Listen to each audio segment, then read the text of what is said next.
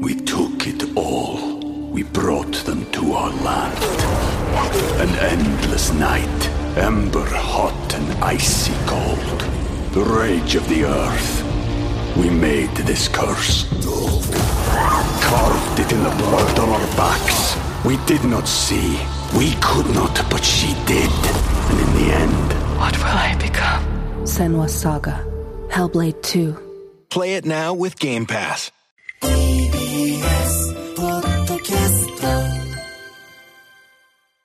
缶コーヒー買ってきて。さあ今週も始めましょう。缶コーヒー買ってきて。略して缶コーヒー。リスナーの皆さんから寄せられた調査依頼に対し月曜コネクトのスタッフと優秀なるリスナーの皆さんが総力を挙げて何とかしますよというコーナーでございます、はい。さあ今日はまずね中間報告からです、はい。どんな依頼だったのかレンゲさんからお願いします。はい、えー依頼者は鹿児島市41歳女性まゆみんさん。はい。菅さんレンゲさんこんにちは。こんにちは。今から30年以上前私が通っていた小学校では楽器ごとに1回お楽しみ会なるものがあったんですが、はい。今でも忘れられないのが小学4年生の時みきちゃんという女の子が涙の一発芸を披露したのです、うん。クラスメートが見守る中教室の一番前に立ったみきちゃんはい今から泣きますと宣言。斜め上を向いて目をパチパチさせ、多分30秒くらいだったと思うんですが、うんみきちゃんの目からポロポロと涙が溢れ始めたのです。うんみんな、すごい、すげーと叫び、当時、うちのクラスでは超能力ブームだったので、超能力だを叫ぶ男子もいました。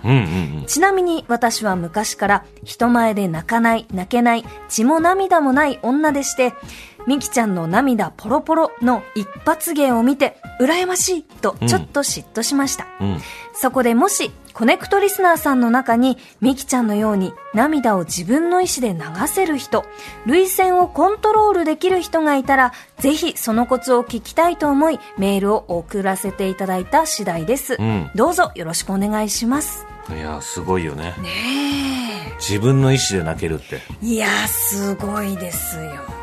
これはできないよねなかなか。なかなかね、できる方いらっしゃらないんじゃないかと思うんですが、うん。そのみきちゃんは30秒で、ポロポロポロ。ねえ。ねでこれ8月7日からスタートしたんですけれども調査をね、ちなみにその日のコネクションのテーマが人前で泣ける泣けないだったんですね。え。はい。で結果は泣けるが171人うん。泣けないが145人、まあまあ争ってる感じですけれども、ね。泣けるが54%泣けない、でもこれはまあ自分のってことじゃないですからね。はい。人の前で涙しちゃっても大丈夫、我慢しちゃうとかっていうことだから。ええええでも自分の意思で泣けるってことじゃないですもんね。レンゲさんもそっか。でも演技とかやる時もあって。あってその時はすごいこう準備を準備を準備をして、うん。あのやるんですけど、うん。でもその何もなく「はい泣いてください」ポロポロポロみたいのは全然ちょっとできないですね。あれはプライベートは？プライベート。何かを見てたりとか、はい。お話とかしてたりとかして？して泣くことはありますね。もう結構涙もろいタイプ。うーんななんかやっぱりもっと10代20代の頃、20代特に前半半ばぐらいまではもっと涙もろかったんですけど最近は涙をこらえるように頑張ってます。逆なのね。はい。なんかどんどんコントロールできなくならない？いやもうあの映画を見てもいいシーンでもいや私は泣かないからって目を開いてくる。こうやって泣いちゃったらあのそのシーン見られなくなっちゃうからと思ってこうクッて見見て先泣かない女になってきました。何の何と勝負してるの？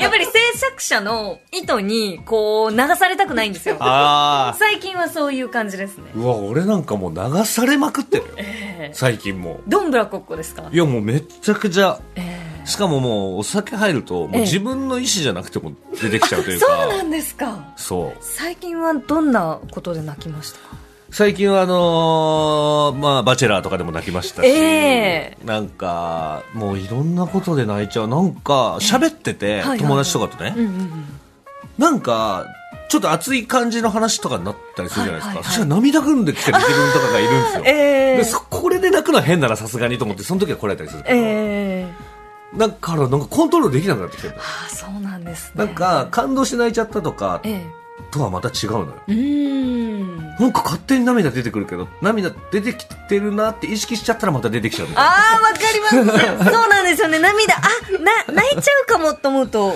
涙ポロポロポロって出ちゃうんですよね。そうそうそうそうそう。なんだよね。さあというわけでこの調査をスタートしてから3週間が経つんですけれども、はい。届いたメールはですね2通。あれ？だからね自分で泣けるって人がいないんだと思う。本当に。何もない状態から。ええ。まあそのうちの1通ご紹介しますね、はい。茨城県鉾田市36歳女性レモンさん、菅さんレンゲさんこんにちは。こんにちは。まゆみんさんからの調査依頼。涙腺をコントロールできる人がいたらコツを教えてほしいの件についてメールを差し上げます。私は小学生の頃に練習をして泣くことができていました。当時うっちゃんなんちゃんの炎のチャレンジャーこれができたら100万円という番組が放送されていたのですがはい。さまざまなチャレンジの中に10秒以内に泣けたら100万円なるものがありテレビの前でチャレンジャーが挑戦するのを見ながら私も涙を目に溜めてということをしていました、10秒以内は難しかったですが15秒ほどで涙をポロポロこぼせていました。おーすごい。すごいね。ただ自宅でリラックスしていた状態だからこそできたことでもあり人前で泣きますと宣言してから挑戦した場合は緊張してすぐに泣けないかもしれないなと感じました、意識して涙を流そうとする方法は個人的に2種類あり。一つは悲しくなることを想像するです、私の場合実際に経験した悲しいことよりも想像妄想する方が涙腺が緩くなります。もう一つはあくびを我慢するで、こちらの方が成功率が高いです。あくびをする際口をふわーっと開けることが多いと思うのですが口は閉じたままあくびの元を鼻筋目頭あたりに集中させると涙が溜まりやすいです。放送を聞いた後何秒で泣けるか時間を計ってみたのですが涙が頬を伝うまで33秒でした。えー、すごい。その後何度か挑戦していますが30秒の壁を破れません。皆さんの調査報告も楽しみにしています。ラジオネームレモンさん。ということで33秒。33秒すごいですよね。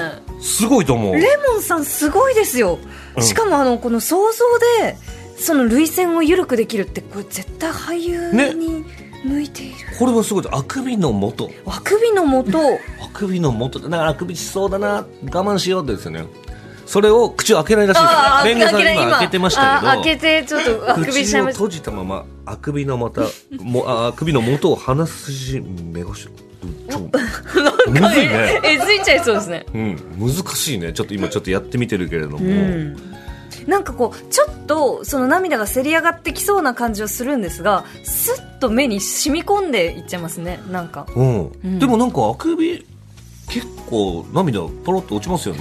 落ちますね。普段意識してないと。はい。スルスルスルっとこう出てきますけど。だからそのあくびの手法を使ってうん。使うのよしとするのであれば結構出る人いるんじゃないですか。いるかもしれませんあくび何連発でも出せる人みたいな。ああうん。今ちょっとやってみますかせっかくちょっとやってみて。うわーどうだろうこれいけるか？いける？ねねねめちゃくちゃ変顔変顔祭りみたいになってるからさ あダメですね。う ちょっと頑張ってみたんですけど。ね、まあでもねこのメールの数がやっぱね2通少ないのはですね、はい。ミキちゃんの30秒が高いハードルになってると思うんですよ。ああやっぱりみきちゃんすごいですからね、ええ。うん、ですので皆さんもうちょっと軽い気持ちでね、はい。引き続き涙を自分の意思で流せる人から頑張れば泣けるよっていう方までメールお待ちしてますので、はい。よろしくお願いします。ちなみにレモンさんの33秒はうん。全然すごいです、いや全然すごい。誇ってくださいもう本当に、な別に何分とかね、あのやってるわけじゃないですからルール上ね。そうなんです。はい。ぜひよろしくお願いします。お願いします。さあ続いては新規の調査依頼匿名の方からですね。はい。はい。はじめまして都内在住52歳男性です。はい。いつも聞いておりますがお便りするのはこれが初めてです。ありがとうございますずーっと気になっていて過去に何度かいろいろとワードを変え検索したこともあるのですが、全然見当たらなくこちらのコーナーで何とか調べていただきたくお便りしました。その私が気になり続けているものとは約30年前私は22歳前後、岩手県盛岡市に住んでいた頃に、げんこつ醤油という名で売られていたカップ麺の存在です。今では300円から400円ほどもするお高めの値段設定のカップ麺が存在する中当時は120円から130円でしかしそのカップ麺は今の高額カップ麺なんかよりはるかにおいうまくうまいうまくうまいうまい。美味くうまいですね。そんなに美味しかったのに半年程度でそのカップ麺が消えてしまったのです当時友人に美味しいと勧めたところ私以上にハマって店頭で見なくなってからはいろいろなところに探しに行く軽い旅をするまででしたが彼も発見できずじまいでした。期間限定販売でもなく販売元が倒産したなどもなかったと記憶しております。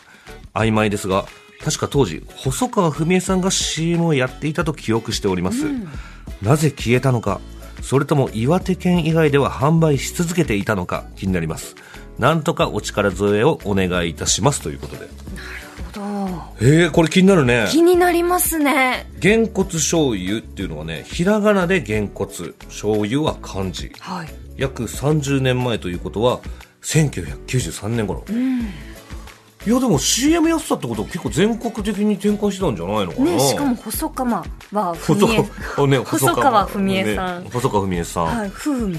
風味ね。ねどうなんだろう。僕30年前でも小学生ぐらいだったから、カップラーメン食べてたと思うんだよな。えこういうなんかカップラーメンあったなっていう印象ありますか？いやー俺ちょっとないな。げんこつ醤油。でもカップラーメンがいろんなのがすごい出てた時期だと思うんですよ。ええだから見たことあんのかな？あとさ地域限定もあるんですよあ絶対こういうのって。あのーだってペヤングとかね。はいはいはいあの大阪の人とかほとんど食べたことないって言うんですよ。ええそう。あっちは UFO だから。あそうなんですか？関西は UFO がメインで関東がペヤンがメイン。で北海道だ北海道だったら焼きそば弁当とかね。はいはいはいはい。やっぱ地域格差がねこれあるんですよ。ええええだからもしかしたら東北方面とかでしか売ってなかったのかもしれないと。確かえにうーん。えそうなのよ。食べてみたいですね食べてみたいし、今はもうないのかもしれないけれども、ええ。なんかこう好きなカップ麺とかあったりします？好きなカップ麺私はやっぱりあのカップヌードルうん。の一番このオオーソドックスなはいはい。やつが好きですかね。えそれさ何周もしてきた？何周もしてきてそこに戻った？結構いろいろ一応食べました。あのリッチ系なものも食べましたし、ええ。あのなんだろうスープ春雨系とか、はいはいはいはい。あとはなんだろうなそのまあもちろん今もですけど、ん。あのカップえー焼きそばの方も好きですし、はい。はいただ、えっとお酒飲んだりとかして、うん。夜家に帰ってふっと食べたくなるのは一番やっぱシンプルなあれですかね。なるほどね。ちゃんとちゃんとさ旅してきてるのね。あそうですか。なんか認めてもらった感じですが。俺もでもなんかいろいろあるなカップ焼きそばだったらこれとか。ええ。袋ラーメンだったらこれとか。あー袋ラーメンとそのカップ麺とまたちょっとこう違ったりするじゃないですか、そう。美味しいんですよ。ね袋麺何一番好き袋麺私が好きなのはあの福岡とかで売っている、えーっとね黄色いパッケージの丸太棒ラーメン。あれが好きです、私は。鍋の時にやるやつね。あそうです。鍋の時にもこうやったりする。九州方面の人が鍋の締めでね。そうですそうです。俺なんだっけなあのねめっちゃ袋麺でびっくりするぐらい美味しいやつあったんですよオホーツク海の塩ラーメンって知ってます？えー知らないですそれ。何ですか？オホーツク海の塩ラーメンってやつ。これマジでびっくりするから一回食べてほしいんだよな。オホーツク海の塩ラーメン？これね一袋結構するんですよ。へえなんか北海道物産展とか、ええ。あの空港とかでは売ってると思うの。へえそうそうそう。あこれそうそうそう青いパッケージに白字でこうオホーツクの塩ラーメンってオ書いてある。ホーツクの塩ラーメンか。オホー貝じゃなくてオホーツクの塩ラーメンね。これマジでびっくりするから本当一袋500円ぐらいしますね。ちょっと高級なえ一袋ってその一人分一食分でですか？うん一食。あ結構高級あのねもしかしたら北海道だったらもっと安く買えるのかもしれないけど、ええええまあね輸送代とかも。ちょっとこれね一回騙されたと思って食べてみてほしい。食べてみますじゃあ。うん。げんこつ。あ違う違う違う違えた。げんこつ醤油を探してるやつね。探してるやつだでも120円130円で、はい。そんなに300円400円ほどするもお高めね、価格のカップ麺より美味しいって本当にすごいと思う、いやー忘れられないですよねこれは。この頃ね本当に多分一気にその高級カップ麺も出てきたんですよ、ええ本当に美味しかったから。これは気になります。このげんこつ醤油私も探してますとか覚えてますっていう方いたらねぜひねちょっと本当僕らも気になるので、はい。メールお願いします。お願いしますさあ続いてあのレンゲさん、はいメールご紹介お願いしますはい We took it all. We brought them to our land. An endless night, ember hot and icy cold. The rage of the earth. We made this curse. Carved it in the blood on our backs. We did not see. We could not, but she did. And in the end, What will I become? Senwa Saga. Hellblade 2. Play it now with Game Pass. 東京都30歳ラジオネームナミコップさん、レンゲさんカンさんスタッフの皆様いつもラジオを楽しく聞いておりますはい今回缶コーヒーのコーナーにメールをお送りしたのはあるお願いを聞いていただけないかと思ったからですそれは去年8月22日月曜玉結びの日本の空気の中で読まれた。哲学者広瀬巌さんのメッセージ。消えてなくなってしまいたいと思っているあなたへをもう一度紹介していただけないかというお願いです、うん。調査依頼などではなくて申し訳ありません、私はこの10年うつ病に悩まされてきました。うん。もういなくなってしまいたいと思うことは私の中で自然な考えとなり実際に行動に移しそうになったこともありました。うん。ですが昨年モント君からのメッセージを赤江さんが読まれているのを聞いて涙が止まらなくなりました、もう頑張らなくてもいいのかもしれない。自分のペースで生きていればそれでいいのかもしれないとようやく思えました。うん。あの時のメッセージのおかげで私は1年間なんとかこの世に留まることができました。うんラジオクラウドのアプリでこの回の放送音源をダウンロードして何度も大切に聞いています、もっといろんな人にこのメッセージが届けばいいなと思って厚かましいお願いであることは重々承知しているのですが広瀬巌さんのメッセージ消えてなくなってしまいたいと思っているあなたへを再び紹介していただけないでしょうか。うん。去年は赤江さんでしたが今年はレンゲさんに読んでいただけたら玉結びからコネクトへのつながりを感じられていいななんて思いました。うん。何卒ご検討のほどよろしくお願いします。ラジオネームナミコップさん、うんメールありがとうございます。ありがとうございます。はい。玉結びからコネクトへのコネクト。はい。うん。あのーこのメールの中でこう登場した、うん。えー広瀬巌先生というのは哲学者の先生なんですが、はい。ラジオネームモント君うん。として、えー玉結びにこのメッセージをあの、まあ、寄せていただいたんですよね。はい。であの玉結びからこう続けてコネクトを聞いていただいているリスナーさんにとってはこうおなじみの方だと思うんですけど、はい。改めてちょっとご紹介をさせていただきます。お願いします。えー経緯としてはですね昨年の1月赤江さんから、えー竹ガム、えー竹山ガムテープ買ってきての、うん。えーコーナーへの調査依頼がありまして、うん。赤江さんのお父様の父えー、と勝明さんがうん。解いたかもしれない数学の、ま、未解決問題コラッツ予想のレポートを検証してほしいという調査依頼に対して、うん。カナダからあの論文が正しいかどうかではなく大切なのは好奇心と情熱という本当にあの素敵なメッセージを送ってくれたリスナーさんがいらっしゃいましてその方がラジオネームモント君という方なんです。で、うん。その後竹ガムのスタッフさんが調べたところ、えー、モント君の正体が明らかになりましてカナダにありますマギル大学哲学部の教授の広瀬巌さんという方だったんですね。ええ。はい今ね、あの手元に先生の写真ありますけど広瀬先生。あのね、面白いんですよ、広瀬先生。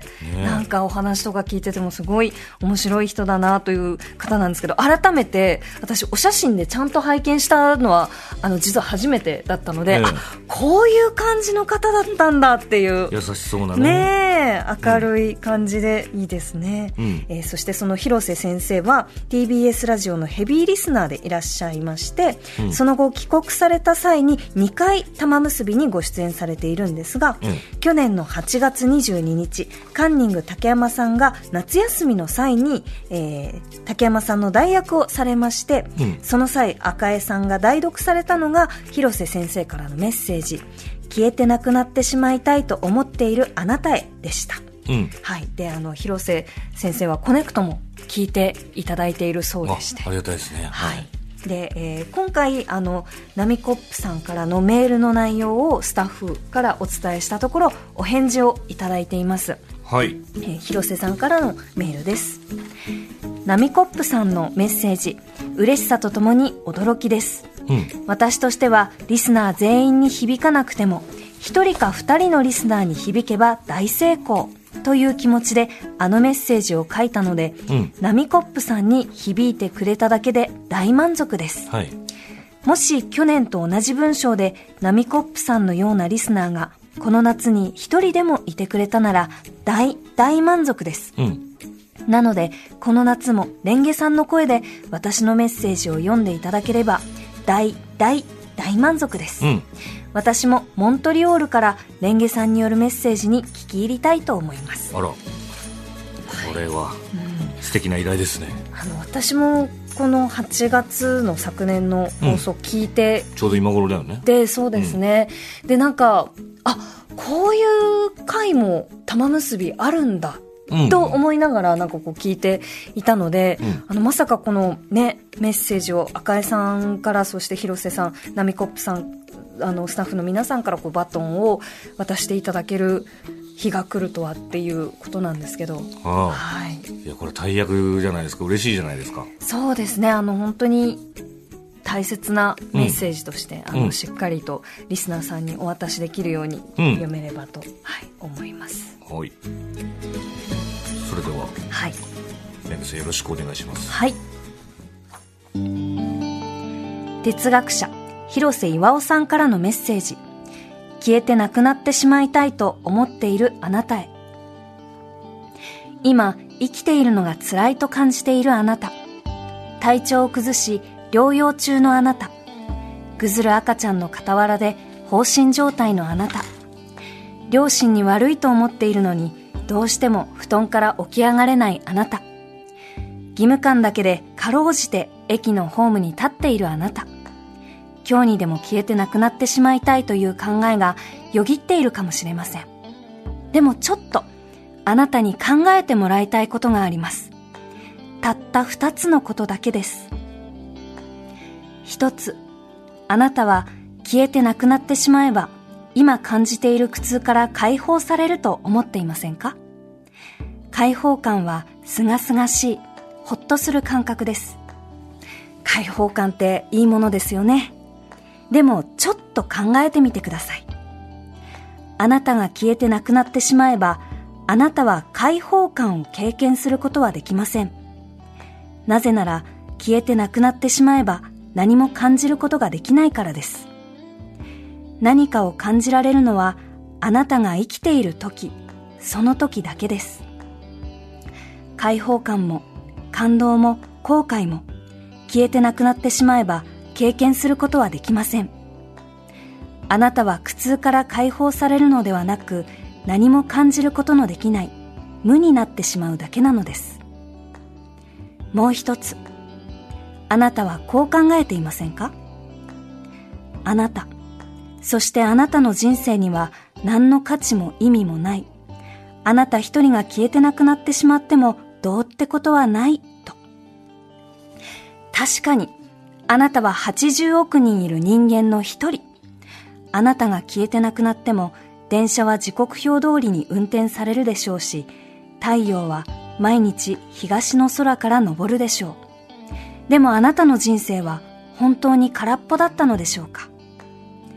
楽しかったこと。感動したこと。嬉しかったこと。そして辛かったこと。これらのことが一つでもあったらそれを思い出してくださいあなたが感じたことあなたが経験したことあなたが覚えていること。これらはあなただけのもの。他の誰かが奪うこともできなければ、消去することもできません。それらがなくなってしまうのは、あなたが消えてなくなってしまう時です。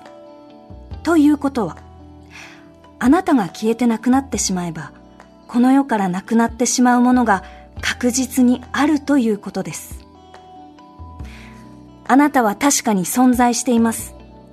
そして、あなたのような人がいっぱいいるからこそ、世界が成り立っているのです。あなたが消えてなくなってしまうと、その世界のほんの一部が欠けてしまいます。そしてそのほんの少し欠けた世界は、もう二度と同じ世界に戻ることはありません。あなたの存在が他の人の存在にとって変わられることは絶対ありえないということです。自信や誇りを持って生きていけとまでは言いません。そんなことは10歩も20歩も先の話です。ただ、あなた自身の存在を実感してください。来年もっとひどい状態になったら、その時に改めてもう一度考えてみればいいじゃないですか。案外、来年にはほんの少しだけ楽になるかもしれません。そうすれば、ほんの少しだけ解放感を感じることができるでしょう。あなたが生きている限りは。はい。うんえー、改めて広瀬岩尾さんからのメッセージを代読させていただきました。えー、うんいいですね。はい。メールをいただいたナミコップさん、本当にありがとうございます。そして広瀬先生もありがとうございました。はい。本当ね、なんかこう、じんわりね。そうですね。なんか、私も正直この文章を、えっと、読んだ時に、うん、なんかすごい、ああ、これを代読するのか、こう、たくさんのそのあなたがいる中で、うんうんでもこうすごくこう顔を浮かぶ人もいるし、顔は浮かばないけど確かにこうのあなたっていうのはたくさんいてで、まあ、自分自身でもあるなと思いながら読みました、そうよね。なんかやっぱりいろいろやっぱ一人になった時いろいろ考えたりやっぱするじゃないですか、ね、そうですね。やっぱりだからそういう時にねでもこういうふうにね、うん、なんかこう思い出して確かになとか。そうですね。いろいろ感じることができたらね、うん、やっぱりいいよね。もう一年もう一年一日一日ずつこう、ね、やっぱり生きていくことって本当にこうかけがえがないことだなっていうのをこう広瀬先生のこのメッセージですごくあのしっかりこう書いていただけて何度もあの私も読み返したいようなメッセージだなと思います、うん、これあのテキストはねまたコネクトのホームページとかでもこう掲載しますのであのよろしければそちらでも読んでみてください。そうですね。はいでもさっきまでちょっとカップラーメン探してたこと忘れました、そうですね。忘れてたね。そうでもやっぱりカップラーメンを探すっていうのも 明日に向かってのこう楽しみの一つになるかも絶対に見つけましょう。ね、うん、はい、えー、ちなみにまだ、えー、内容は知らないんですが、ええ、広瀬先生から缶コーヒー宛てに私、石山についての調査依頼が届いているそうなんです。どういうこと？いやちょっと本当にわかんないんですけどあのそちらは来週、えー、ご紹介をいただく予定です。めっちゃミステリー何？なんでしょうね。まさかここでミステリーをいただくとは思っていなかったんですが、うん、えー、缶コーヒー買ってきて通称缶コーヒーではリスナーさんからの調査依頼情報をお待ちしています。宛先はコネクトアットマーク tbs.co.jp まで紹介させていただいた方には番組オリジナルのストロー2本をお送りします、うん、また缶コーヒーはポッドキャストでもお聞きになれます。ぜひご活用ください、うん、以上缶コーヒー買ってきてでした。コネクトコネクト。コネクト。コネクト